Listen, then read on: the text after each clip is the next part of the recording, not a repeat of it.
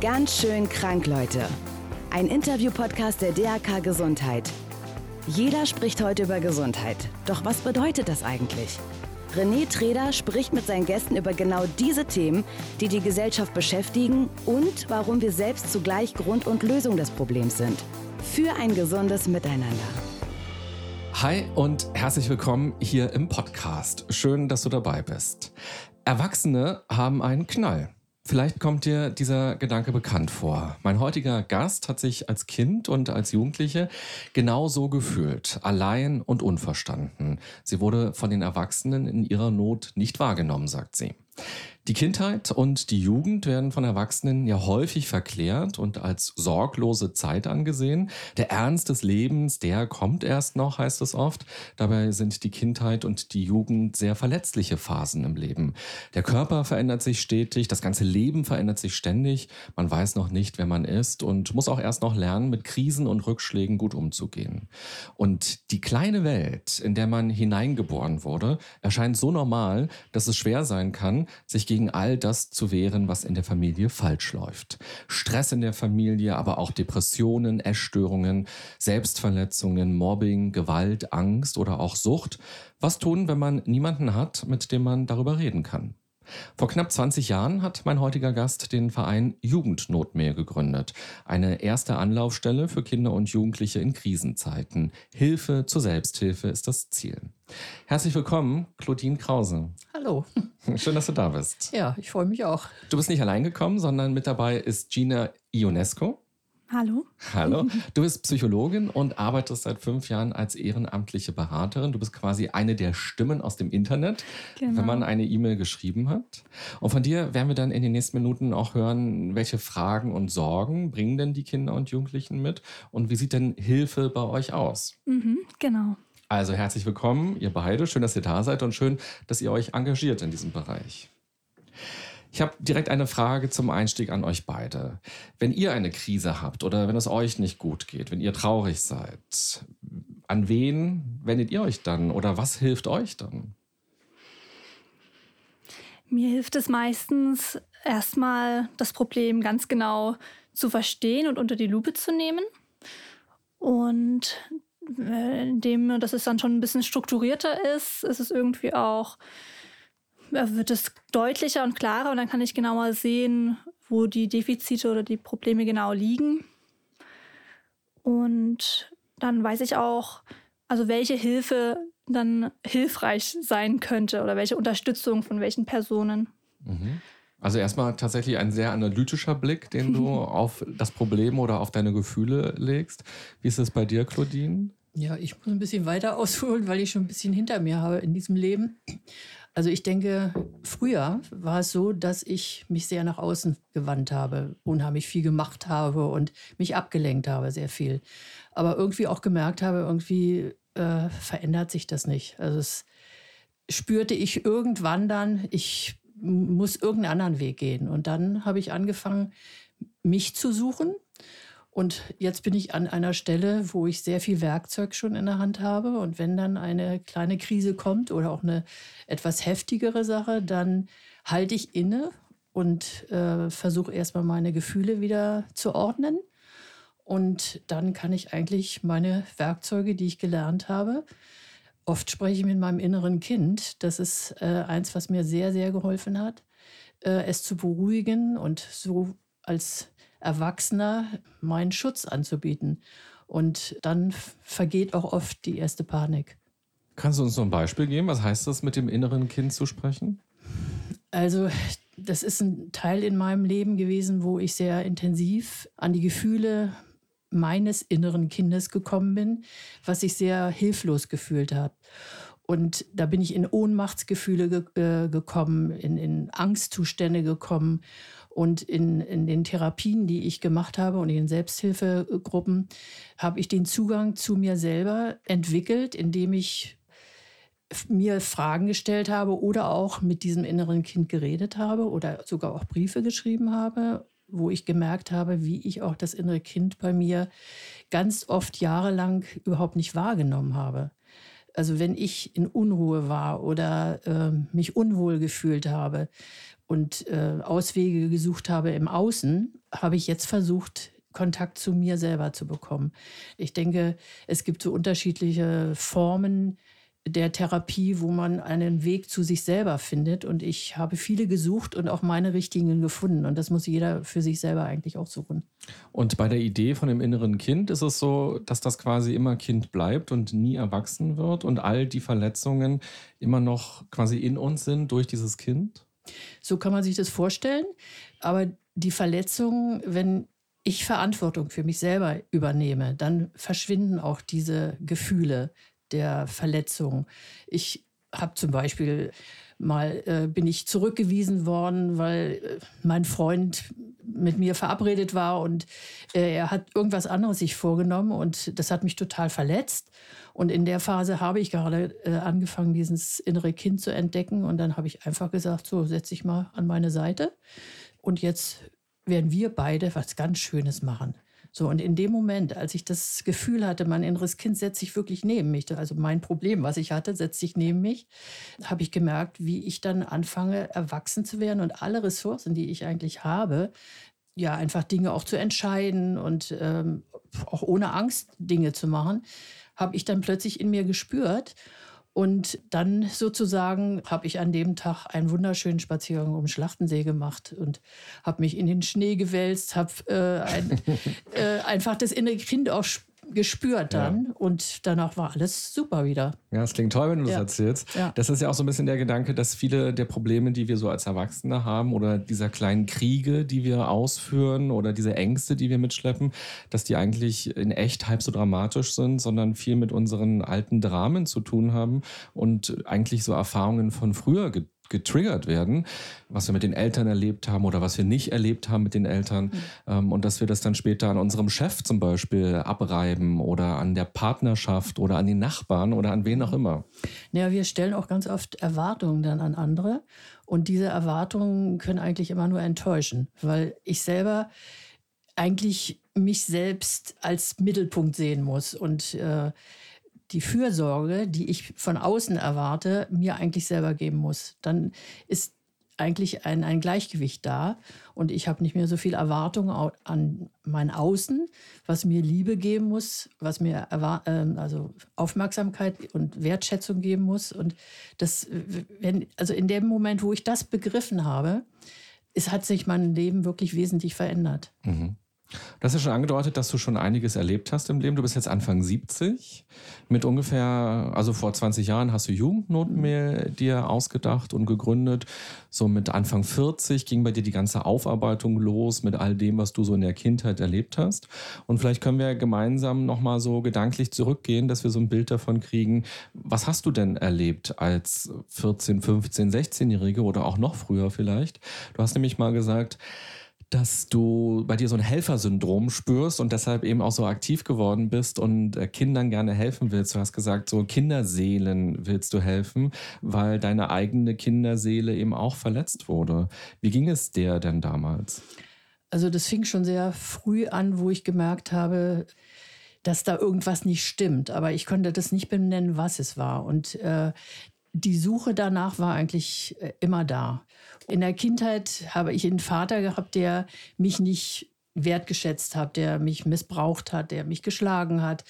Und äh, das ganze Umfeld, meine Mutter und mein Großvater und meine Großmutter, waren nicht in der Lage, im Endeffekt mir aus dieser Situation zu helfen. Die haben einfach immer nur geklagt, was machst du mit dem Kind? Du versündigst dich daran, aber ich, ich bin nicht gerettet worden. Und äh, habe immer gehofft, ich werde gerettet und war aber nicht so. Das hat sich einfach durch meine Kindheit und auch durch meine Teenagerzeit gezogen und ich bin auch sehr früh im Endeffekt mit 22 in die Ehe gegangen. Also es war im Endeffekt auch ein Ausrücken. Nun muss man vielleicht auch die Zeiten sehen. Zu meiner Zeit war, war es noch nicht üblich, dass man eine eigene Wohnung sich anschaffen wollte. Das hätte ich gerne gemacht, aber das war einfach in, in, in unserer Struktur überhaupt nicht möglich. Das heißt, wir sehen ja schon, es sind eigentlich mehrere Verletzungen passiert. Auf der einen Seite das, was dein Vater dir angetan hat und auf der anderen Seite das Nichthelfen der anderen Erwachsenen. Du hast quasi als Kind gelernt, wenn es mir schlecht geht, ist gar keiner da, ähm, von dem ich Rettung oder Hilfe erwarten kann, sondern ich muss das erleiden. Die anderen gucken zu, die haben es ja offenbar auch halb oder auch ganz mitbekommen, was dir passiert ist. Das sind ja eigentlich zwei ganz verschiedene Verletzungen, die da schon passiert sind. Das habe ich später auch so erfahren. Also ich habe eine tolle Beziehung, wie ich immer meinte, zu meiner Mutter gehabt. Die war auch toll, aber ich habe diesen Fokus nicht gesehen, dass meine Mutter eigentlich erwachsene Frau war und nicht meine Freundin, wie sie sich immer angeboten hat.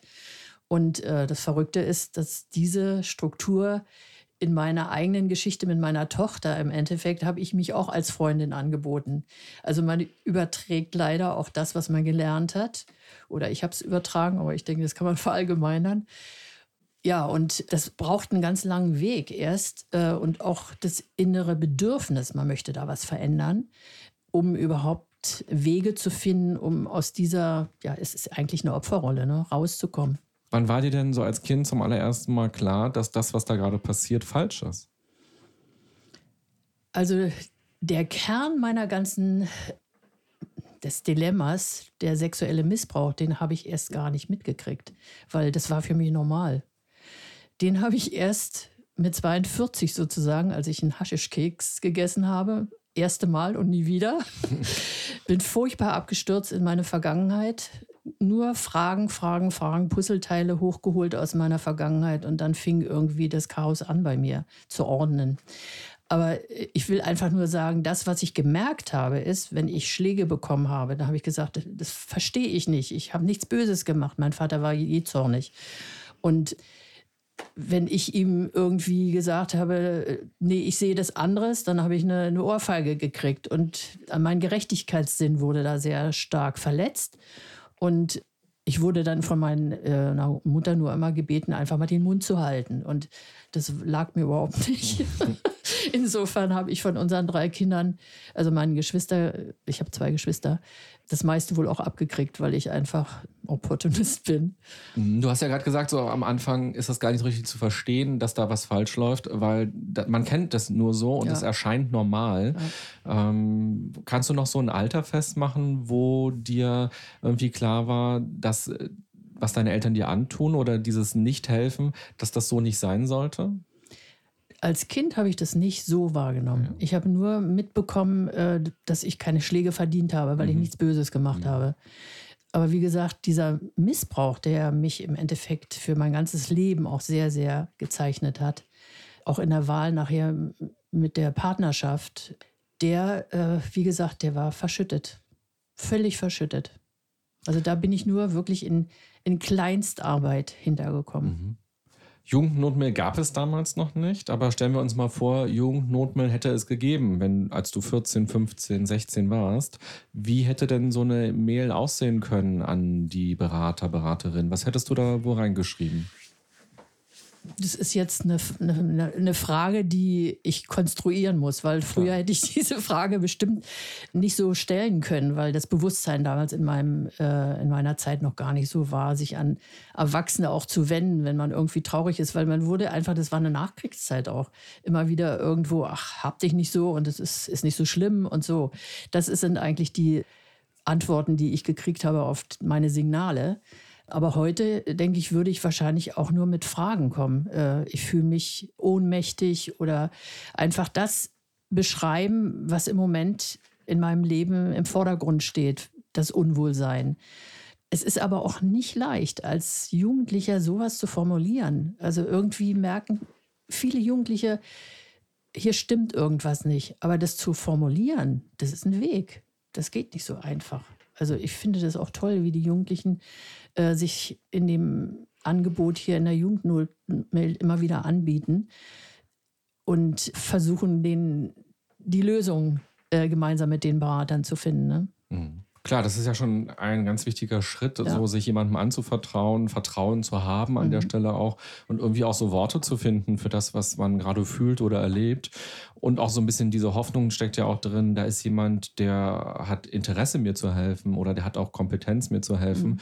Und ähm, diese Hoffnung auch so aufzubauen, ja. Du bist ausgezogen, hast geheiratet, warst eine Erwachsene, du bist Lehrerin geworden und ähm, hast dich dann eben auch um Kinder gekümmert. Und dann hast du ja schon ähm, angedeutet, da kam dann mit Anfang 40 dieser Haschkeks plötzlich. Genau. Das heißt, eigentlich bis Anfang 40 hast du dir auch gar keine großartigen Gedanken mehr gemacht über deine Kindheit. Du hast einfach so gelebt als Erwachsene ähm, mit deinem Rucksack, mhm. Ähm, ohne aber zu wissen, dass es diesen Rucksack gibt.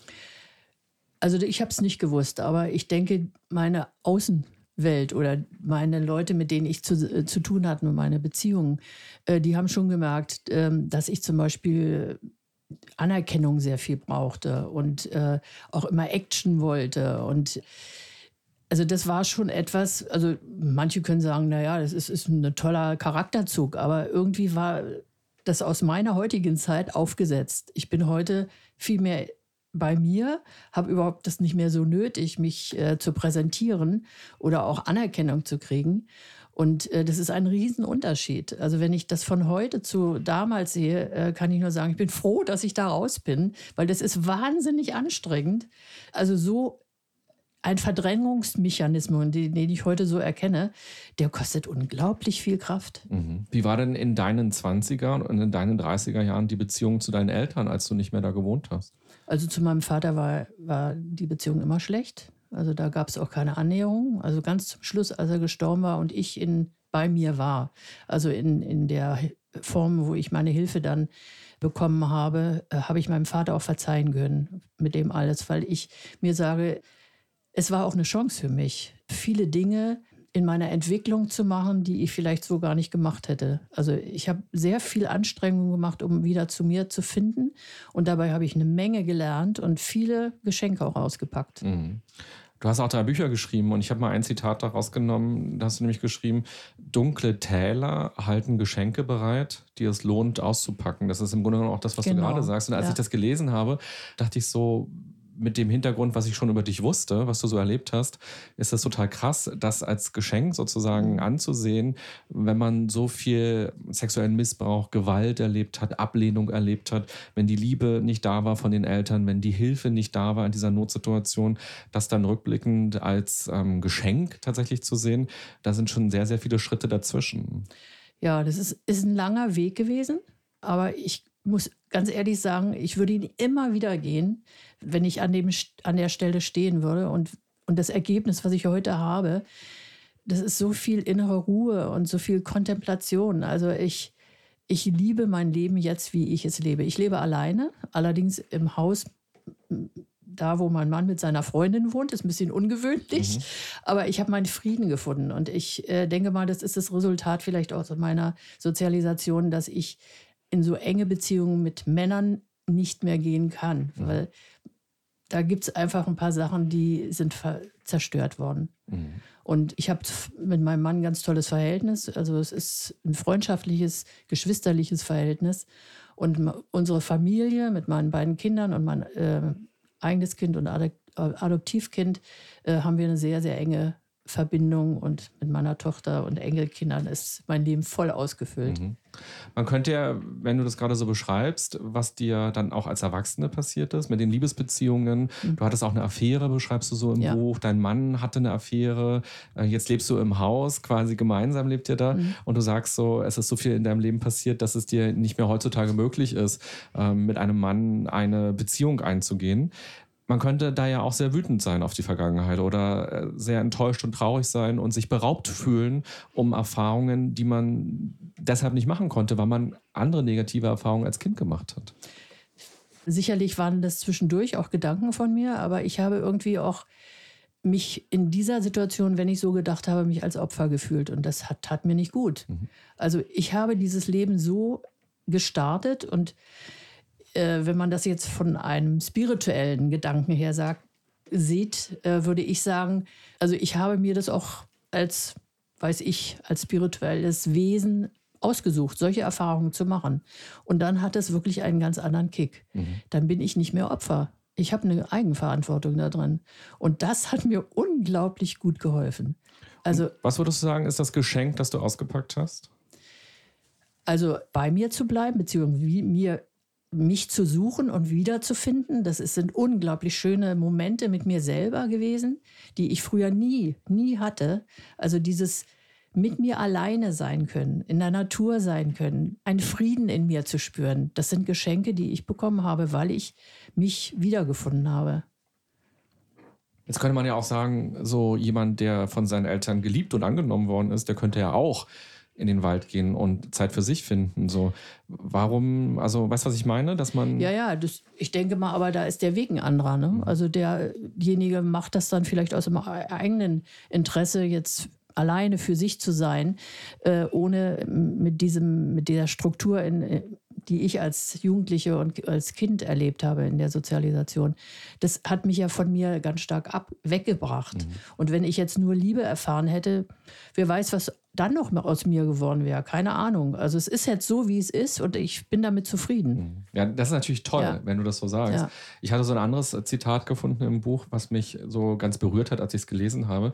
Da hast du nämlich geschrieben, meine Seelennot fühlt sich an wie Nebel ich möchte ihn packen und fortschieben, aber meine Hände tasten ins Leere. Ich glaube, da versteht man ganz gut an der mhm. Stelle, wie auch diese Phase der Aufarbeitung sich genau. angefühlt hat. Die war teilweise so schwer, dass ich, damals war ich äh, in den 40er Jahren und da habe ich mich manchmal wie 80 gefühlt. Also so erschöpft. Also es hat wirklich sehr viel Kraft äh, gekostet, äh, diesen Weg zu gehen. Aber dadurch, dass immer wieder kleine Schritte auch mit positiven Erlebnissen dann kamen und auch meine Stabilität sich immer stärker angefühlt hat, also positiv angeführt hat, habe ich den Mut auch gehabt, immer weiterzugehen. Und äh, ich denke, in, diesen, in dieser Trilogie beschreibe ich diesen Weg. Der, die drei Bücher sollen eigentlich darstellen, erst, das, der erste Teil ist das Leben im Außen, wo ich mich also eigentlich verloren hatte oder da war ich nicht bei mir. Dann kam die Reise sozusagen nach innen und im, im dritten Band ist es eigentlich der Weg zu, äh, mit mir in dem inneren Frieden. Also es das heißt nicht, dass ich auch mal im Alltag irgendwie durcheinander bin, aber das haben wir ja schon zu Anfang besprochen, dass ich einfach viel Werkzeug jetzt in der Hand habe, um mir da auch selber auszuhelfen. So wie du es erlebt hast, dass die Familie eben kein Hort der Ruhe und der Liebe und äh, der Fürsorge und des, des geschützten Aufwachsens ist, geht es ja tatsächlich ganz vielen Kindern und Jugendlichen. Wenn man sich anschaut, so in den letzten drei Jahren, was waren die häufigsten Themen, die euch als Jugendnot mehr erreicht haben, dann ist Familie immer unter den Top 3. Ja, ja. Hm, was glaubst du denn, warum ist das so, dass so viele Kinder und Jugendliche in Familien aufwachsen oder in den Familien Dinge erleben, die sie so stark belasten? Also ich denke, dass viele, die Familie gründen, sowas auch schon erlebt haben und es nicht reflektiert haben und dann alles das, was sie selber erlebt haben, weitergeben. Also modifiziert. Aber unterm Strich ist es das Ähnliche. Und wenn man diese Kette die sich da von Generation zu Generation aufbaut, nicht einmal irgendwann durchtrennt und sagt, Schluss jetzt. Jetzt nehme ich für mich Verantwortung und gehe einen anderen Weg. Wird das wahrscheinlich ewig so weitergehen. Mhm.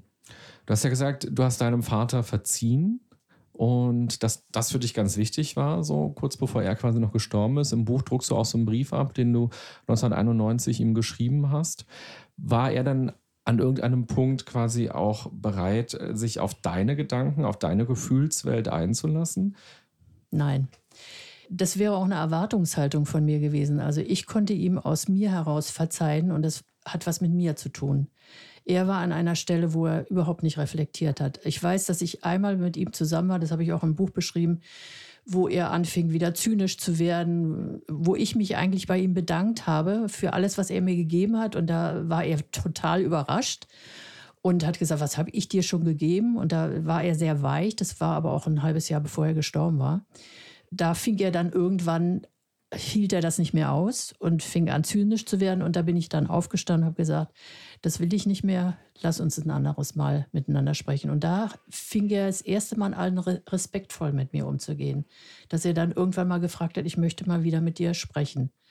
Und dann habe ich für mich klären müssen, ob ich das im Moment will. Und das ist auch wichtig, dass ich mich da nicht vereinnahmen lasse, sondern selber in mich reinhöre und frage, halte ich das im Moment aus? Kann ich das? Und äh, wenn das für mich stimmt und das nicht über Appellohr oder Erwartung, dass er jetzt mir eine Liebe zukommen lässt, ähm, tue, dann ist das im Lot. Also es muss von mir innen heraus stimmig sein und nicht, weil ich ein Appellohr habe oder sowas. Und du hast ja gesagt, er ist dann gar nicht so lange Zeit später gestorben. Glaubst du, er hat in seinem Leben noch so eine, so eine Grundidee davon bekommen? Oder ist, ist, ist er quasi durch die Welt gegangen mit dem Gedanken, Mann, warum ist denn die Claudine so schwierig? Warum verhält die sich denn so? Warum ist sie nicht das liebe kleine Töchterchen, das ich mir wünsche oder so? Ich glaube, der war mit sich selber so beschäftigt und seiner Opferrolle, dass er überhaupt nicht auf diese Gedanken, also er hat seine eigene Welt gehabt und da habe ich nicht reingepasst.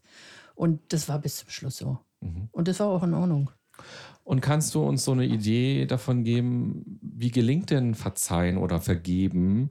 Wie kann man denn das hinbekommen, wenn man so negative Dinge von jemandem erlebt hat und der auch nicht mal einsichtig ist und sich entschuldigt und auch versteht, was er einem angetan hat? Wie kann man das da loslassen?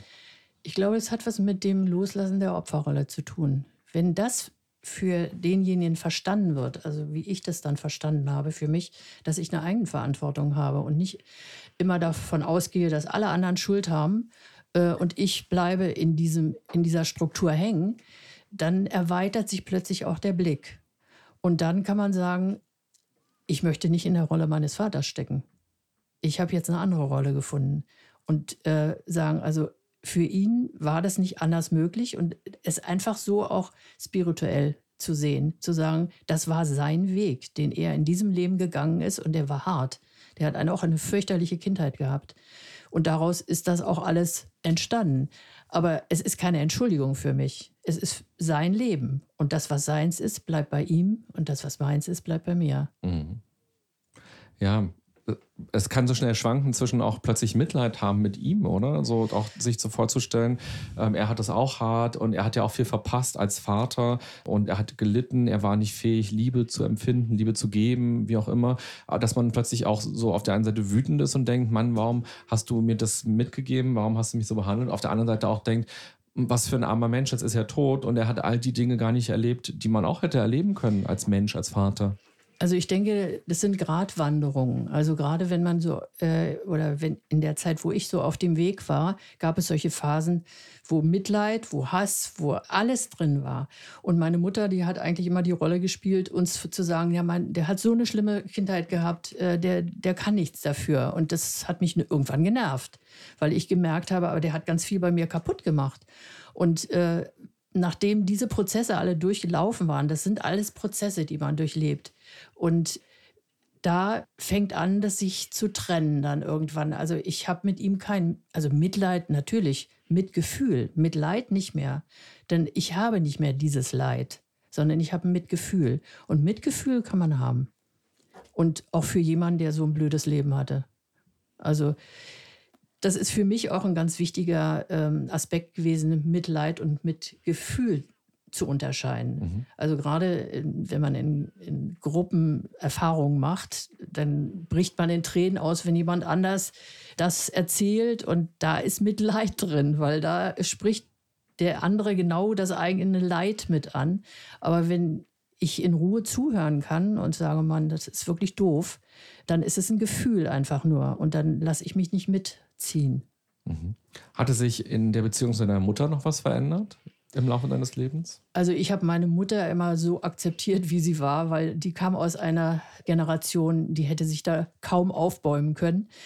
Ich würde sagen, sie hat, nachdem ich immer wieder gesagt habe, wie ich das so sehe und was ich herausgefunden habe, da hat sie ja auch gesagt, wie bist du da nur hintergekommen, rühr nicht dran und also solche Sachen, dass sie sich irgendwie auch entschuldigt hat damit. Mhm äh, die ist dann aus dem gemeinsamen Schlafzimmer ausgezogen. Also da hat sich ein bisschen was schon verändert, aber in ihren kleinen, oder wollen wir mal sagen, in ihren Schritten. Ich will das nicht mhm. bewerten. Mhm. Was hat dir als Kind und auch als Jugendliche geholfen zu überleben? Meine Lebensfreude. Ich bin ein sehr lebensfreudiger Mensch. Und äh, ich habe mich gern bewegt, ich habe gerne Sport gemacht. Und ich denke, dieses nach außen sich wenden hat mir eigentlich im Endeffekt geholfen, darüber mhm. hinwegzukommen. Mhm. Später, als du dann Lehrerin warst, dann hast du natürlich auch mit vielen Kindern zu tun gehabt. Du warst Grundschullehrerin. Mhm. Und wenn man allein mal so durch Statistiken sich wühlt, dann sieht man ja, wie jedes x-te Kind sozusagen solche Dinge zu Hause auch erlebt. Und es sind dann häufig Kinder, die entweder besonders unauffällig oder besonders auffällig sind, wo man als Lehrer vielleicht auch genervt ist und sich denkt, Mensch, warum ist der immer so laut oder so. Und du hattest ein Kind bei dir in der Klasse, das war irgendwie unterm Tisch immer. Mhm. Und ähm, das war so ein Prozess, auch über viele Monate, bis du auch so dahinter gestiegen bist, was ist denn eigentlich mit dem Jungen, war das, glaube ich, ja. ähm, passiert. Und du hast auch rausbekommen, dass auch er eine sexuelle Gewalt erlebt hat. Ja, er hat im Endeffekt, der Vater hat mit ihm Pornos angeguckt und was da im Einzelnen abgespielt, sich abgespielt habe, da bin ich nicht tiefer reingegangen, weil das war für ihn sowieso schon sehr, sehr schwer, das so zu artikulieren. Der war in der zweiten Klasse damals. Das war aber viel Vertrauen nötig. Also es hat sehr lange gedauert, bis er sich mir anvertraut hat. Und da war auch noch eine Schwester drin äh, in der Familie. Und das, was, was mich total wütend gemacht hat oder so eigentlich auch ohnmächtig gemacht hat, dass man so sehr, sehr schwer helfen kann in diesen Situationen. Ähm, so, wenn man nicht denjenigen sozusagen auf frischer Tat ertappen kann, ist da die Familie immer im, im, im, Vordergrund, dass man da nicht eingreifen kann. Und das hat mich, das hat mich wahnsinnig gemacht. Also ich habe versucht, den Jungen im Endeffekt zu stärken und habe gesagt, alles, was dein Vater dir erzählt, dass du das nicht sagen darfst und dass da schlimme Sachen passieren, glaubt man nicht, dass es so ist. Ich habe versucht, ihm darüber irgendwie Kraft zu geben, dass er sich dagegen wehrt und vielleicht doch was da eben drüber erzählt. Mhm. Und dieser Junge war auch mit so ein Auslöser für dich, zu sagen, ich will ein Angebot schaffen, was über meine knapp 30 Schüler, die ich habe, hinausgeht, sondern eben für ganz viele möglich ist. Das Internet zog gerade so mhm. in die Kinderzimmer ein. Genau. Und erzähl uns doch mal, wie ging so diese Ideenfindung bei dir los, Jugendnotmail zu gründen? Also das war ein innerer Impuls, den kann ich sagen, dagegen hätte ich mich überhaupt nicht wehren können. Das war so eine Macht in mir drin. Äh, das war ja eine richtige Umbruchstellung. Also ich war, also ich war um die 50 oder Anfang 50 und äh, ich habe Träume gehabt und also es war wirklich wild, was da in mir sich abgespielt habe. Und dann habe ich irgendwann gesagt, okay, ich habe es verstanden. Also ich werde mich jetzt aus der Schule befreien. Ich habe zwar keine Ahnung, wie ich sowas machen soll und da ähm, ich denke, es gibt manchmal im Leben Scheidewege, wo man sagt, also entweder gehe ich jetzt da lang oder da lang. Und ich bin jemand, der auch sehr innovativ denkt. Und dieses Internet hat mich fasziniert. Und auch diese Chance, das war auch eine Vision, die ich hatte. Also da hatte ich Bilder ähm, in einer Meditation, wo ich erstmal gar nichts mit anfangen konnte. Also so ein Haus, was im, im All geschwebt hat und lauter Schnüre hatte und Kinder, die verbundene Augen hatten. Also das war, war in meinem Kopf einfach drin. Und dann habe ich mich irgendwann in mein Kämmerchen gesetzt und habe gesagt, na, das kann eigentlich nur das Internet sein. Mhm. So, und dann fing ich an, dieses Konzept zu schreiben. Und das floss aus mir raus. Also es war drin. Es war schon in mir drin. Ganz zu Beginn hast du es noch parallel zu deiner Lehrerarbeit ja. gemacht. Du hast dann ein Jahr pausiert, hast auch einen Kredit aufgenommen, ja. um das zu finanzieren. Wie waren so die ersten Jahre und was ist heute daraus geworden? Also ich würde sagen, ich habe sechs oder sieben Tage nonstop gearbeitet. Also Job in der Schule, dann hatte ich meine Kinder noch zu versorgen und dann ähm, nachmittags bin ich in die Jugendnoten mal, also bin ich ins Büro gegangen und habe das alles vorangetrieben. Und das äh, war im Endeffekt eine Zeit, die mich auch körperlich überfordert hat. Und ich habe dann mich im Endeffekt mit einem ja, äh, Drehschwindelattacke sozusagen verabschiedet und bin dadurch aus dem Schuldienst auch ausge, äh, rausge, wie soll man sagen, ressourced worden. Ja. Also ich konnte dann nicht mehr in die Schule gehen, weil ich leide heute noch am Dauerschwindel. Also es hat Folgen gehabt. Und für mich aber auch im Endeffekt aus, aus so einer Situation habe ich eigentlich auch einen Vorteil gesehen, weil jetzt hatte ich Zeit für die Jugendnotmail. Ich habe mich ein bisschen wieder zurecht, körperlich zurechtgeruckt und dann bin ich im Endeffekt fulltime-mäßig in den Aufbau der Jugendnotmail reingegangen. Und äh, das wusste auch, also der, der, Schulrat wusste das auch, dass ich diese Jugendnotmail gegründet habe. Und die haben nur gesagt, übernehmen Sie sich nicht. Also in den Schuldienst hätte ich so nicht mehr gehen können. Und ja, dann war Tür Klinken putzen, um Gelder zu kriegen. Also was wir hier in Berlin rumgereist äh, sind und äh, Präsentationen gemacht haben, um einfach auch Gelder zu kriegen. Ne? Oder ich bin auch, äh, was ich in, in, in, anderen Städten, München und anderen größeren Städten gewesen, wo ich dann in Foren sozusagen äh, die Jung Nutmel äh, präsentiert habe, um einfach dann äh, Spender auch zu finden. Ne? Und jetzt 2020, wie hat sich Jugendnotmehr jetzt 2020, wie hat sich Jugendnotmehr entwickelt? Also ich würde sagen, dadurch, dass wir jetzt viele professionelle Leute reingekriegt haben, hat sich das so vor fünf, sechs Jahren wesentlich anders entwickelt. Also ich hatte ja immer Mitarbeiter, bis auf die Berater, die waren immer professionell, aber innerhalb des Büros hatte ich immer Mitarbeiter, die jetzt nicht aus dem Fach kamen wie äh, Marketing oder was ich. Naja, also die Sachen, die man braucht, um eigentlich ein Unternehmen zu führen. Und ich bin jemand, die eigentlich ganz gut lernt und das aus meinem Verständnis heraus dann geführt habe. Aber da hat es natürlich an vielen Ecken und Kanten äh, auch gehapert.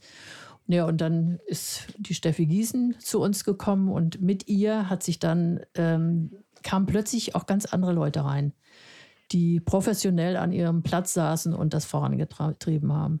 Und Gina, du bist eine der Profis, die mhm. mit dabei sind. Insgesamt seid ihr über 100 Beraterinnen und Berater.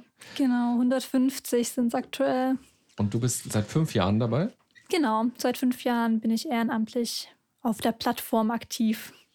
Was war für dich die Motivation, da einzusteigen?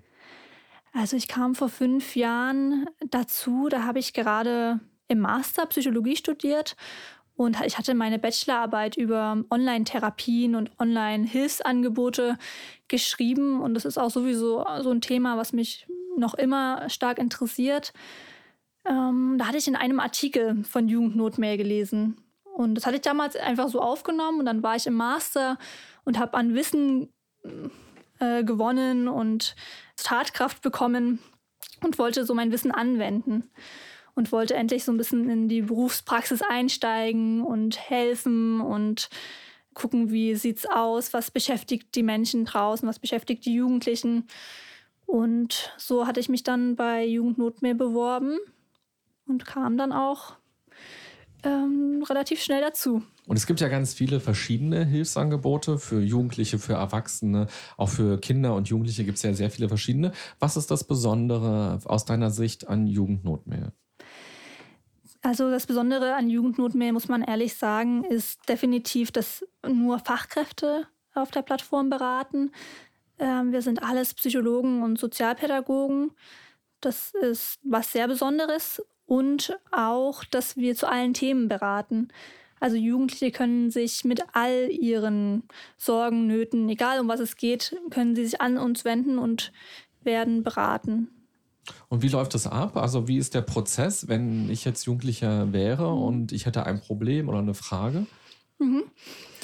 Die Jugendlichen können auf der Plattform einen Account erstellen. Da fragen wir bloß ab den Nickname, das Passwort und ob sie aus Berlin sind oder nicht. Das hat mit einer Förderung zu tun, dass dieses Bundesland abgefragt wird. Ansonsten wollen wir gar nichts wissen. Alles andere, also wir haben so ein paar äh, freiwillige Angaben, das Geschlecht, das Alter, die Schulform, was vielleicht für den Beratungsprozess eventuell relevant sein könnte, ist aber freiwillig. Und dann schreiben die Jugendlichen einen sogenannten Notruf. Ähm, das ist eine Mail, die ins Blaue erstmal formuliert wird ähm, und erhalten dann innerhalb von zwei Tagen eine Antwort von einem Berater oder einer Beraterin. Und ihr kriegt im Monat bis zu 1000 solcher Notrufe. Ja, also wir haben im Monat etwa 200 Notmails, die reinkommen. Mhm. Ja. Und wenn man dann angenommen, ich hätte jetzt was geschrieben und du wärst jetzt meine Beraterin, Bleibst du dann die ganze Zeit über meine Beraterin oder verändert sich das nochmal? Und wie lange darf dieser Prozess dann eigentlich sein? Kannst du mich bis 35 auch äh, beraten oder hat es auch eine gewisse Ende? Also Genau, also die 200 Notrufe, die reinkommen, sind sozusagen Erstmails. Die Zahl, die du hast, wahrscheinlich sind Nachrichten generell, die dann äh, auf die Plattform eintreffen. Denn es entsteht dann ein Beratungsprozess. Der Berater sieht dann alle Notrufe und kann sich entscheiden, welchen Notruf ähm, er annehmen möchte, wo er sich vielleicht auskennt oder was ihm liegt. Ähm, genau, und dann wird die Beratung angenommen und dann ist ein Berater dem Jugendlichen zugeteilt. Also das ändert sich dann auch nicht nochmal. Und dieser Beratungsprozess dauert dann etwa 30 Mails hin und her. Das ist so ein Richtwert, den wir einfach haben, weil wir eine Kurzzeitberatung sein wollen, weil wir einfach irgendwann gemerkt haben, wenn das so lange, also wenn die Beratungsprozesse sehr lang sind, dann haben wir weniger Kapazität für die neuen Notrufe. Wir haben jeden Tag, wie gesagt, zehn neue Notrufe etwa im, im Eingang und die müssen ja auch bearbeitet werden. Das sind ja auch alles Krisensituationen, in denen sich die Jugendlichen befinden. Genau, deswegen haben wir uns entschieden, eine Kurzzeitberatung anzubieten. Und es soll ja auch keine Therapie sein und kann ja auch keine Therapie genau. sein, sondern soll ja eben die Jugendlichen ermutigen, dann vielleicht doch echte soziale Kontakte ja. ähm, zu aktivieren oder sich eben auch Hilfe zu suchen mit Therapeuten. Oder manche Probleme sind ja vielleicht dann auch gelöst nach einer gewissen Zeit auch schon. Genau. Und wir gehen eben auch davon aus, dass wenn jetzt so ein langer Kontakt hin und her besteht, dass es auch ein Problem stabilisieren kann und auch eine gewisse Abhängigkeit schaffen kann, dass der Jugendliche eben abhängig sich fühlt von dem Berater und dessen Feedback. Mhm. Jetzt haben wir ja gehört, Claudine hat gesagt, wenn sie damals Jugendnotmail kontaktiert hätte, möglicherweise, mhm. dann hätte sie sowas reingeschrieben, wie dass sie sich ohnmächtig fühlt und dass sie nicht so richtig weiß, was sie tun soll mit ihren Erlebnissen. Mhm. Angenommen, du würdest jetzt heute diese Mail kriegen, was würdest du Claudine an der Stelle antworten? Also es ist ganz, eigentlich ist es auch so typisch, dachte ich in dem Moment, als du es gesagt hast, dass die Jugendlichen äh, diese Art von Notrufen schreiben. Häufig ist es nämlich so, dass die Jugendlichen wirklich erstmal so ein Problem schildern und gar nicht wissen, wohin mit sich oder das noch gar nicht so richtig einordnen können oder sagen, was, was, was soll ich tun? Ich weiß gar nicht, wo hinten und vorne ist. Und dann erstmal beschreiben, was da los ist. Und dann ist es, was wir häufig machen oder was wir eigentlich generell machen, erstmal zu gucken, erstmal ein bisschen sortieren, ein bisschen strukturieren. Ne, dass wir gucken, okay, was ist jetzt genau das Problem, was hängt mit was genau zusammen. Ähm, genau, und das mit dem Jugendlichen gemeinsam zu verstehen, um was geht es eigentlich und äh, was ist Auslöser vielleicht, was sind die Auswirkungen auf was äh, genauer das Problem erstmal zu verstehen, um dann einen Rahmen zu bieten, dass die Jugendlichen eine Lösung oder eine Strategie finden können, wie sie damit umgehen können. Ja. Also erstmal muss man das Problem ja verstehen, um zu gucken, wo will ich eigentlich hin, wo, äh, was ist mein, was ist mein Ziel, was ist mein Wunschzustand, ähm, was ist, ja, genau, was ist überhaupt genau das Problem und was, was kann ich tun. Mhm. Und kannst du es vielleicht einmal so fiktiv konkret quasi machen? Mhm. Also die Mail von Claudine kommt jetzt rein und da steht drin so, ich weiß nicht mehr weiter, ich fühle mich ohnmächtig, in meiner Familie läuft irgendwie alles schief und ich habe niemanden, dem ich mich anvertrauen kann. Vielleicht wäre das ungefähr so der Inhalt gewesen. Hm. Naja, ich würde erstmal das anerkennen, was da geschrieben wurde. Also, äh, naja, erstmal ganz am Anfang würde ich mich erstmal vorstellen, vielleicht. Ne? Ich bin Gina, ich bin deine Beraterin hier auf Jugendnotmail. Ich finde es ganz mutig, dass du dich an uns gewandt hast. Ähm, aus deiner Mail lese ich heraus, dass du ganz schön verzweifelt bist gerade, ähm, dass es dir schwerfällt, irgendwie eine Perspektive zu haben.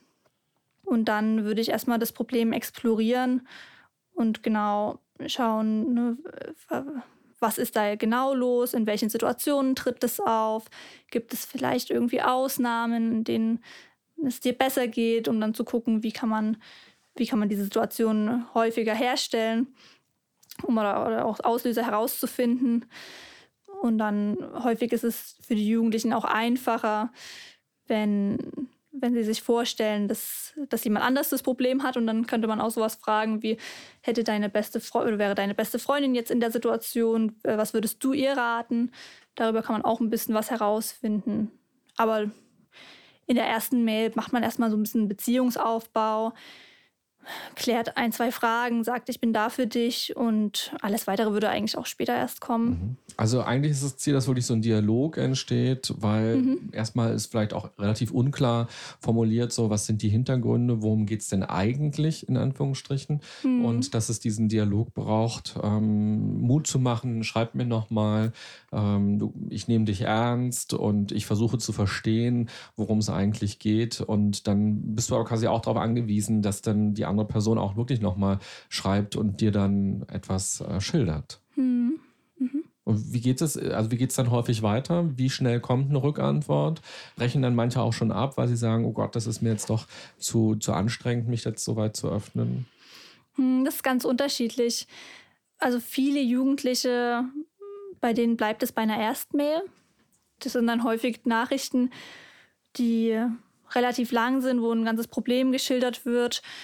Und da wissen wir auch nicht genau, woran es liegt, dass dann keine Antwort mehr kommt. Es kann verschiedene Gründe haben. Das kann sein, dass, dass das Schreiben schon so selbst so strukturierend gewirkt hat, dass, dass das Problem schon irgendwie selbst greifbarer geworden ist für den Jugendlichen oder die haben sich parallel bei mehreren An Anbietern gemeldet oder die erste Antwort war schon irgendwie hilfreich. Oder das hat sich von alleine erledigt, kann auch sein. Ja, das kann ganz verschiedene Gründe haben. Ja, und es ist auch unterschiedlich. Manche Jugendliche antworten sofort, andere lassen sich eine Woche Zeit. So in der Regel würde ich sagen, einen Tag später normalerweise antworten die Jugendlichen auch. Mhm. Man vereinbart ja mit denen dann so ein, ein Zeitfenster, wann sie wieder von uns eine Antwort erwarten können. Und dann gucken die auch dementsprechend rein und antworten dann. Und es gibt diesen schönen Satz, dass Ratschläge auch mhm. Schläge sind. Und wenn man so Lösungen anderen vorstellt, dann stellt man die ja eigentlich immer so aus seinem eigenen Erleben ähm, hm. heraus. Und du bist jetzt ja auch nicht mehr 14. Wie gelingt dir das so in der Arbeit? Wie schaffst du es, äh, die Perspektive wieder einzunehmen von jemandem, der sehr viel jünger ist als du und der vielleicht auch Dinge erlebt, die du gar nicht erlebt hast und der hm. sich vielleicht auch gerade so hilflos fühlt, wie du dich noch nie gefühlt hast? Wie schaffst du das in deiner Arbeit? Naja, wir nehmen das ernst, was geschrieben wurde. Ne? Also wir, wir sehen äh, ja nur die Nachricht und damit den Blick auf die innere Welt des Jugendlichen und nehmen das ernst und dann geben wir keine Ratschläge. Also wir sind ja kein Ratgeber, sondern wir versuchen gemeinsam mit dem Jugendlichen Lösungen zu erarbeiten, die in sein Leben passen. Und es sind häufig auch keine Lösungen, die ich für mich persönlich anwenden würde, weil ich natürlich einen ganz anderen Kontext habe und ein ganz anderes Leben. Genau, also Lösungen für den Jugendlichen müssen nicht Lösungen für mich sein. Aber das ist auch okay und das muss man auch akzeptieren. Die Jugendlichen sind eben die Experten ihres Lebens und wir bieten nur den Rahmen, um eine Lösung zu finden. Mhm. Ist dir ein Fall aus deinen fünf Jahren, in denen du schon dabei bist, in Erinnerung geblieben, der irgendwie besonders war? Und kannst du uns daran so ein bisschen mal erzählen, wie der Prozess eurer Arbeit abläuft? Mhm. Also generell sind ja alle Fälle besonders und ganz individuell.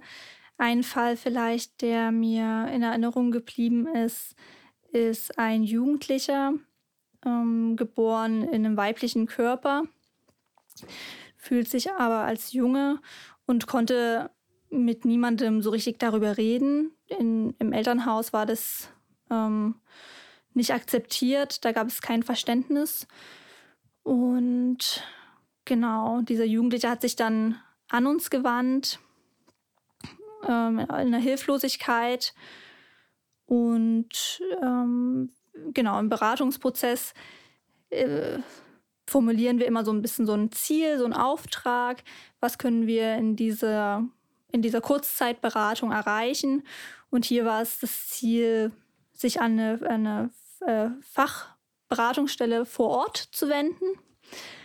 Ähm und ist das Ziel etwas, was er dann sagt? Ich würde mich langfristig gerne an eine Beratungsstelle wenden, hilf mir dabei? Oder ist das etwas, wenn du die E-Mail liest, dass du dann denkst, ach, das wäre eigentlich ein ganz guter Weg für die Person? Ja, das, also dieses Ziel ähm, bespricht man gemeinsam.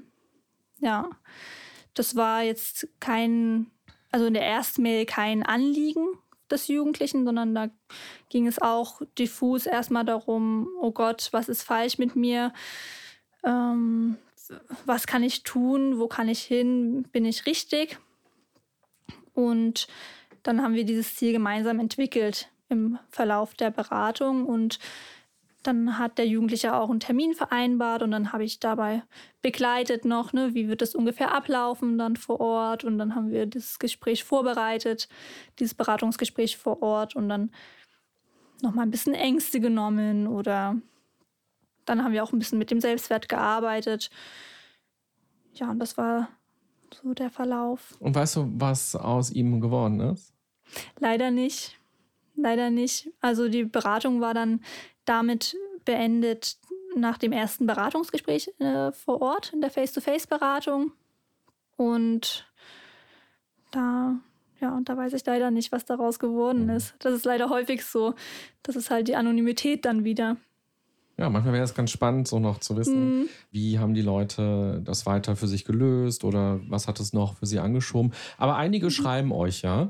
Und ähm, mhm. wir haben ein paar der ähm, Mails oder ein paar der Zitate, die ihr so bekommt, mal ähm, vertont. Und die spielen wir an der Stelle euch mal ganz kurz vor. Mhm. Danke für jeden deiner wertvollen Impulse und jede Minute, die du dir für die Beratung genommen hast. Danke, dass du mich so lange begleitet hast und mir das Gefühl gegeben hast, nicht allein zu sein. Es hat wirklich gut getan, jemandem meine Gefühle mitteilen zu können. Ohne Jugendnotmail hätte ich meine Jugend nicht überlebt. Ich merke, dass es mir besser geht, wenn ich dir schreibe und ich mich von dir verstanden fühle. Und das kommt wirklich selten vor. Danke dafür, wirklich. Es gibt immer wieder Tage, an denen es mir nicht besonders gut geht. Aber ich habe dank dir Wege gefunden, auch diese Tage zu überstehen. Wie geht es euch damit, wenn ihr das so hört? Also für mich äh, kann ich nur sagen, dass mich das bestärkt, dass diese, diese Jugendnotmail existiert. Und dass das Ziel eigentlich auch war, dass es äh, Jugendlichen gut geht. Also ich denke, dass viele vielleicht nicht schreiben und sich zurückmelden, ist ein gutes Recht der Jugend. Mhm die Jugend muss oder sollte sich gut fühlen. Und wenn sie sich gut fühlt, muss sie es nicht noch dazu sagen. Mhm. Und ich denke, unsere Berater wissen das alle, dass es vielleicht ein bisschen frustig manchmal ist, wenn sehr viel Arbeit dahinter steckt oder äh, einfach auch Neugierde. Äh, aber das gehört einfach zur Jugend. Die darf sich wohlfühlen und muss nicht dafür noch Danke sagen. Was hast du gerade gedacht und gefühlt, als du die ganzen Zitate gehört hast? Ja, das ist toll, sowas zu hören. Das ist ja genau, was wir auch erreichen wollen, dass die Jugendlichen eine positive Erfahrung mit, mit dem Hilfenetz haben oder mit Hilfsangeboten. Und ja, das ist ja, ja, dann fällt es auch nächstes Mal viel leichter, sich Hilfe zu suchen und Unterstützung zu bekommen, wenn man das, die Erfahrung gemacht hat, äh, angenommen zu werden und ernst genommen zu werden und nicht abgestoßen zu werden. Von daher ganz toll. Mhm. Ja, schön, dass ihr so ein Anker seid und ja, vielleicht zum allerersten Mal sogar jemand seid, der zuhört und ähm, der das Problem ernst nimmt oder der auch die Probleme, die jemand hat, mit sich selbst ähm, deutlich macht, wie auch gerade bei dem Beispiel mit dem Jungen, ähm, dass er nicht das Problem ist so, mhm. und dass er gar keinen Grund hat, sich schlecht und falsch zu fühlen und dass es einen ganz anderen Weg gibt, damit umzugehen. Auf der anderen Seite ist es natürlich auch wahnsinnig viel Druck, wenn man merkt, wie doll ihr den Leuten geholfen habt und was ihr Positives in den Menschen ausgelöst habt, heißt es ja auch, wie, ja, wie viel Verantwortung da auch so in euren Worten, in euren Sätzen drinsteckt, die ihr zurückschickt. Wie gehst du denn als Beraterin damit um? Spürst du diesen Druck, diese Verantwortung? Gibt es auch so E-Mails, wo du manchmal so denkst, uh, jetzt muss ich aber wirklich auch noch dreimal lesen, was ich da zurückschreibe oder auch mir vielleicht nochmal ähm, jemanden drüber lesen lassen, weil man ja auch nichts anrichten will, irgendwie was nach hinten losgeht? Hm. Ja, also das ist ja das Gute am Schreiben, dass man das wirklich auch sich die Zeit dafür nehmen kann und das genau überlegen kann, was man da formuliert. Aber ich plädiere dann auch dafür, das erste Gefühl ist meistens das Richtige. Ähm, worauf man ein bisschen achten muss, ist vielleicht, dass man nichts vergisst. dass man, dass man alles mal anerkennt, ne, weil man eben doch aus dem Geschriebenen nicht so gut äh, herauslesen kann, was ist jetzt genau das, das Relevanteste teilweise und, und was ist jetzt nicht so relevant, dass man da nicht so eine eigene Idee entwickelt und dann vielleicht irgendwas übergeht. Das, ähm, da muss ich so ein bisschen drauf achten. Manchmal. Mhm. Mhm. Und es gibt so in der Psychologie diesen Begriff der Psychohygiene. Also, dass man quasi auch für seine Psyche als Helfer, mhm. als Berater, als Therapeut ja auch Verantwortung übernehmen muss, weil man ist, man, weil man ähm, beschäftigt sich mit den Problemen von anderen. Es öffnen sich neue Welten. Du hast Einblicke in Familien. Du ähm, kriegst auch mit, dass Leute misshandelt werden, zum Beispiel, mhm. ähm, dass sie total auswegslos sind. Es werden auch einige schreiben, dass sie Suizidgedanken und all mhm. solche Dinge haben.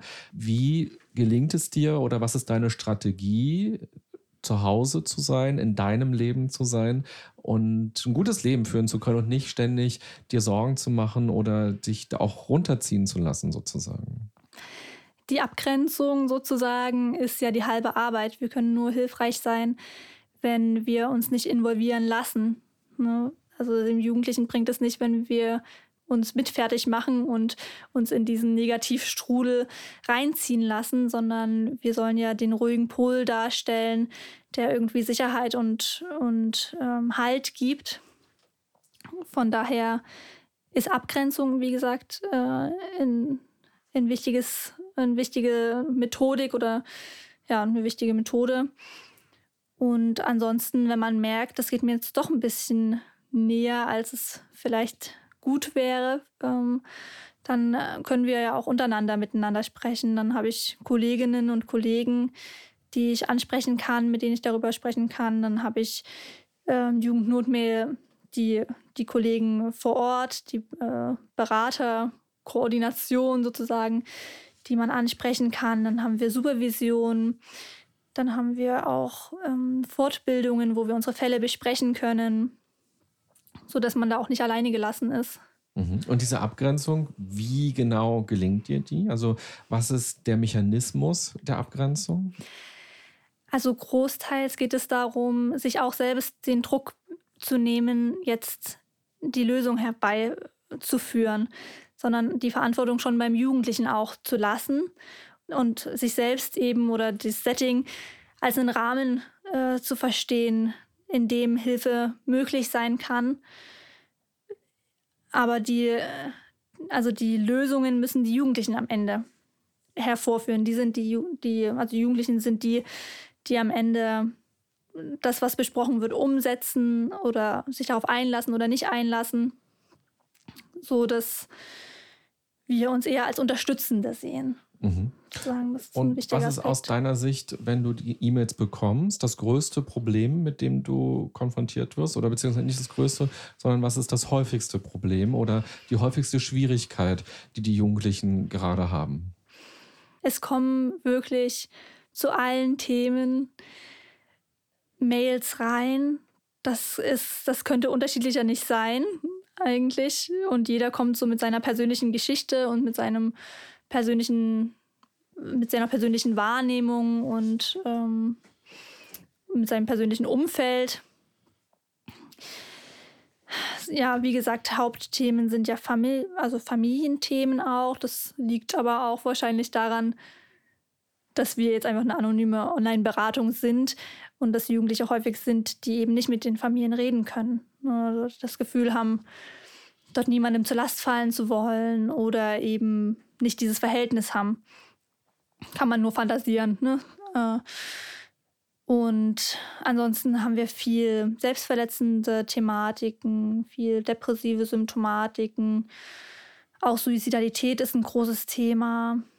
Angst und Panik, Selbstwert. Das ist also, ja, das sind, glaube ich, so die Hauptthemen. Und wenn du sagst Familienthemen, da kann ja ganz viel drin stecken. Hm. Was bedeutet das konkret? Mit was für Problemen aus der Familie kommen die Jugendlichen zu euch?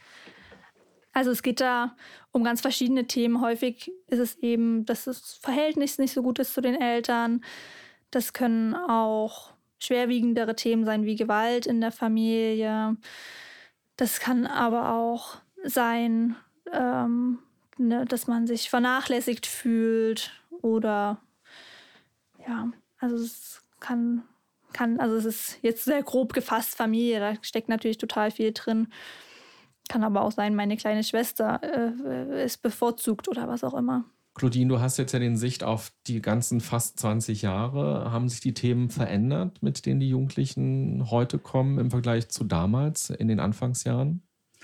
Nein, eigentlich nicht. Das war immer schon äh, der Fokus Familie, Selbstverletzung und was war das? Depressive Symptomatik. Ja, depressive, ja. Das war eigentlich immer im Vordergrund. Und das ist eigentlich auch erklärend, weil in der Familie entstehen sehr viele Sachen und daraus entwickeln sich Selbstverletzungen, wo ja sehr, sehr viel äh, verborgen ist und Depressionen. Ne? Hm. Das heißt, wahrscheinlich auch in 20 Jahren wird das ganz Ja. ähnlich sein. Ja. Und ich denke, das war auch in meiner Kindheit schon so, dass diese Themen unangesprochen vorhanden waren. Mhm. Häufig sind es ja auch mehrere Themen, mit denen die Jugendlichen kommen. Dann ist es, wie du sagst, ein selbstverletzendes Verhalten und ich kann mit meinen Eltern nicht darüber Mhm. sprechen und dann haben wir ja schon die Familie irgendwie mit drin. Genau. Und oft kommen diese Sachen auch aus der Struktur der Familie. Also das System Familie ist es dann, äh, was das als, als Wurzel wahrscheinlich ist. Es sei denn, es ist, weiß ich, eine Vergewaltigung von außen gekommen, aber dann kann man meistens mit den Eltern sprechen. Also Ja. Oder wenn es nicht die Wurzel ist, dann wirkt es sich auf jeden Fall aus ne? ja, auf die Familie, genau. weil das ja, einfach das Zuhause ist Manchmal von den kann es auch Jugendlichen Krankheit meistens. sein, äh, dass äh, ein Geschwisterkind schwer krank ist und die Familie sich nur um das kümmert und das andere Kind ist. Das sind dann noch nicht mal irgendwelche so verletzende, bewusst verletzende äh, Maßnahmen, aber das Kind, was eben gesund ist, leidet darunter oder psychisch kranke Eltern. Das sind ja auch alles ganz wichtige, äh, belastende äh, Situationen für Kinder, ne? Oder die Sozialisation. Mhm. Mhm. Jetzt ist ja Jugendnotmail schon aus den Kinderjahren und aus der Jugendzeit auch schon raus. Was ist euer Wunsch für die sozusagen nächsten 20 Jahre für Jugendnotmail? Also ich würde mir wünschen, dass wir sozusagen feste Regelstellen kriegen, Mhm. weil es mittlerweile so ein Projekt geworden ist, was man nicht mehr ehrenamtlich stemmen kann. Und ich denke mal, alle, die jetzt im Büro und auch die ganzen Berater, die dahinter stehen, an Ehrenamt zur Verfügung stellen, das geht eigentlich über das Maß hinaus. Und da eine Anerkennung vom, von öffentlichen Stellen zu kriegen, die sagen, okay, das Büro braucht Regelstellen oder vielleicht muss man auch noch mal überlegen, wie man das mit den Beratern noch anders regeln kann. Weiß ich nicht, ob das möglich ist, überhaupt äh, Beratung zu finanzieren bei so einem Projekt. Aber ich wünsche mir für die Jugendnotmail, dass die wirklich feste Gelder bekommt, um dieses ganze Engagement, was 20 Jahre jetzt aus meiner Sicht, jetzt von meinem Stand geleistet worden ist, mit so vielen tollen Menschen, die sich engagiert haben, dass das dann in, in so eine Regelstelle übergehen kann. Was sind deine Wünsche? Also da gehe ich auf jeden Fall mit Colins Wünschen auch mit.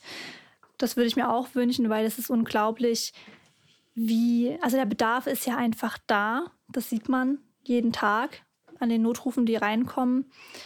Da- Das wäre toll, wenn das irgendwie ein festes Angebot sein könnte, was nicht jeden Tag um sein Überleben kämpfen muss. Und dann wünsche ich mir für Jugendnotmail, dass so viele Jugendliche wie möglich über uns Bescheid wissen, dass es sowas gibt, dass es einen Ort gibt, wo sie über ihre Probleme sprechen können, wo sie gesehen werden, wo kein Problem zu klein ist, ja, wo sie Unterstützung bekommen können. Mhm. Das würde ich mir wünschen. Jetzt am Ende des Podcasts habe ich noch fünf Fragen an euch. Und da reicht mir immer eine kurze Antwort, quasi ein Satz, wie ihr das sozusagen seht oder wie ihr das macht.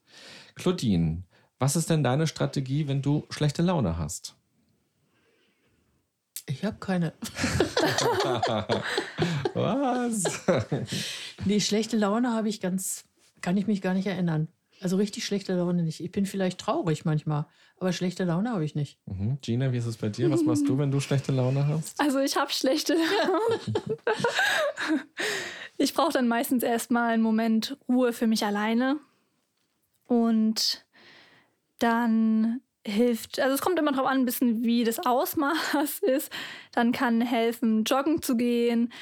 Ähm, wenn es nicht ganz so schlimm ist, dann hilft mir Meditation oder Achtsamkeit, aber auch ein Gespräch mit Freunden oder wo man sich mal so richtig auslassen kann für einen Moment. Das hilft mir. Mhm. Ja.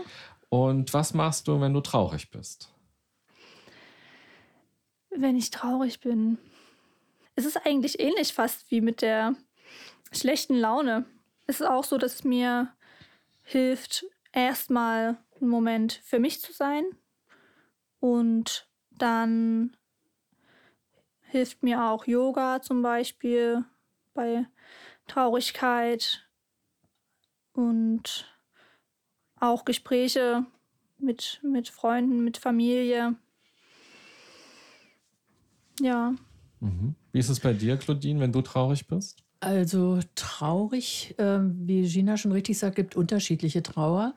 Äh, wenn ich zum Beispiel jetzt an meine Tochter denke, äh, da würde ich gerne mal so mit ihr alleine auch was machen, aber da in so einem Fall, wenn ich dann sage, oh Mann, wir haben noch nicht mal Zeit, irgendwie mal einen Satz zu reden. Wir sind so viel mit den Enkelkindern zusammen und, und betreuen die und müsste doch eigentlich möglich sein. So, und das macht mich dann auch ein bisschen traurig. Da gehe ich meistens einen Schritt zurück und sage, ich habe eine Erwartungshaltung. Und das ist meistens nicht gut. Jeder hat, also dann komme ich dann sozusagen, die haben ihr Leben und mein Leben sieht so aus. Und es wird sich schon ergeben, dass wir dann mal irgendwie auch eine Zeit füreinander äh, haben. Es ist kein böser Wille. Also so gehe ich dann mit mir um. Und dann geht es mir im Endeffekt sofort gut, wenn ich sage, aha, da hatte ich eine Erwartung. Mhm. Und was machst du, wenn du wütend bist? Ja, die Wut. Da habe ich so Kopfkino. also da gibt es ja auch unterschiedliche Gründe, warum man wütend ist, weiß ich. Dass man, also komischerweise, genau, wenn ich wütend bin, da bin ich dann oft auch in so einem Kindchendenken drin. Also da, wenn Wut mit Ohnmachtsgefühlen drin ist, da habe ich komischerweise manchmal das Gefühl, wäre gut, wenn der tot wäre. Mhm. Das ist aber so ein typisches Kindheits, Kindheitsgedanke. Als Erwachsener kommt es für mich gar nicht in Frage. Aber das sind noch Relikte aus meiner Kindheit. Das merke ich sehr genau dann. Dass ich als Kind oft gedacht habe, mein Vater, wenn er tot wäre, dann wäre alles gut. Und das kommt dann manchmal auch wieder hoch. Mhm. Aber das ist mir dann natürlich auch bewusst. Mhm. So, und Wut, ja. Wenn ich darüber nachdenke, dann äh, ist es oft so, dass ich ja auch wieder aus dieser Wut herauskomme. Also ich muss, noch, ich muss nichts kaputt machen.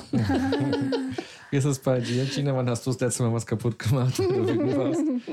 das ist auch bestimmt schon sehr lange her, wenn überhaupt das überhaupt mal vorgekommen ist. Wut ist ja auch so ein Gefühl, was einen, also eigentlich ist ja Wut auch eine Strategie, um sich abzugrenzen von was, was einem genau. irgendwie zu nahe gegangen ja ist. Von daher ist Wut eigentlich auch was Gutes. Hm. Ähm, und mir hilft dann zum Beispiel Sport auch, bei, wenn ich wütend bin, wo ich dann auch so das Gefühl bekomme, ja, ich bin selbstwirksam, ich kann, ich, ja, ich kann mich abgrenzen, ich kann was schaffen. So. Mhm. Hm. Und was gibt dir Kraft im Leben? mir gibt Kraft zu wissen, dass ich Unterstützung hinter mir habe. Mhm. Das gibt mir ganz viel Kraft zu wissen, dass wenn irgendwas wäre, könnte ich mich auf meine Familie verlassen. Dann habe ich meine Freunde, die immer da sind. Dass es Angebote gibt auch, gibt mir auch Kraft.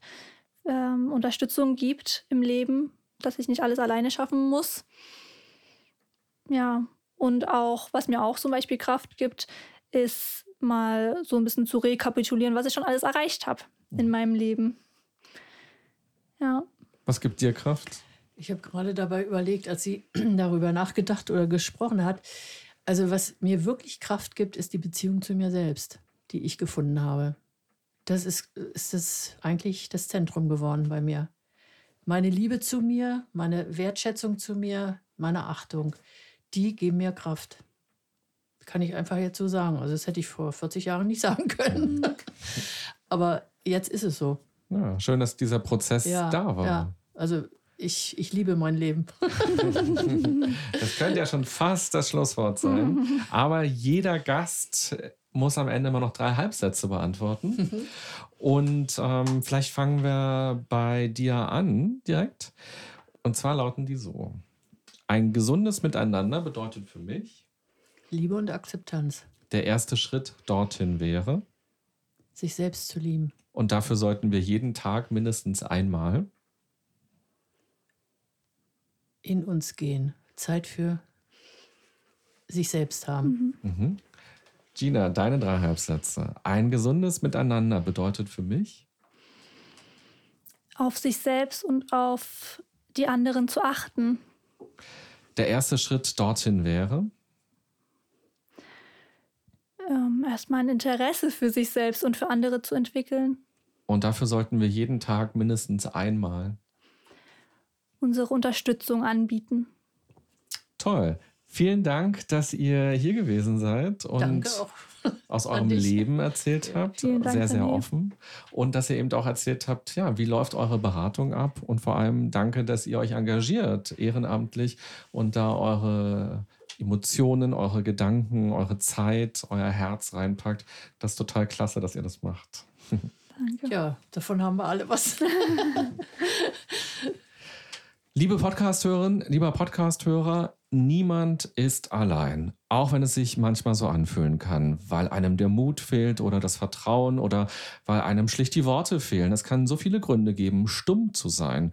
Es gibt aber so viele tolle Angebote, so wie auch das Angebot von Jugendnotmail, wo Menschen für andere da sind und einem dabei helfen, Worte zu finden, wo einem zugehört wird, wo man Fragen stellen kann, wo man eine Beratung bekommt und das vertraulich, kostenlos und in sehr kurzer Zeit, wie es für einen am besten passt face-to-face, am Telefon, als Mail oder im Chat. Vielleicht ist das ja auch für dich interessant. Vielleicht ist es aber auch interessant für dich, anderen zu helfen. Schau dich doch mal um, welche Möglichkeiten es gibt für ein gesundes Miteinander.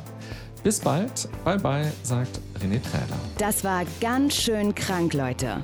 Der Podcast der DAK Gesundheit mit René Träder. Danke fürs Zuhören und abonniert gerne unseren Podcast, um keinen der folgenden spannenden Gäste mit ihren inspirierenden Geschichten zu verpassen.